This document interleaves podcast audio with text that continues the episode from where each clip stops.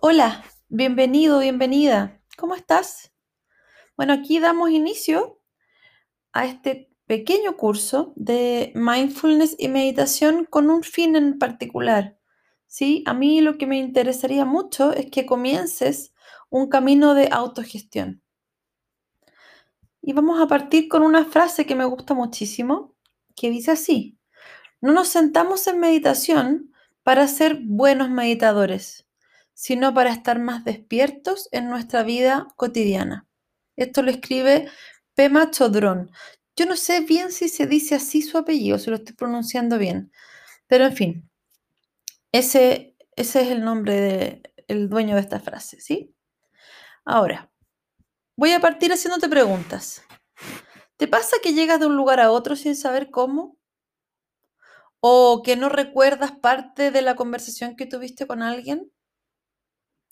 ¿Te pasa que no sabes si te pusiste acondicionador o si te lavaste los dientes en la mañana? ¿Te pasa que no estás presente en un almuerzo familiar?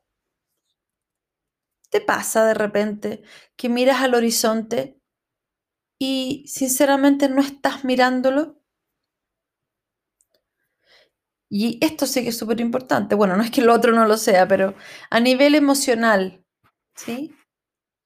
¿Te, ves habitando la ansiedad con regularidad o te ves habitando la tristeza con regularidad?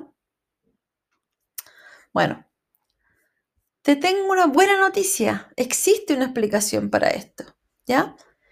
Por lo general, y aquí está la explicación, vivimos, y te voy a dar eh, sinónimos, ¿ya? Vivimos no presentes o dormidos despiertos o en piloto automático ¿sí?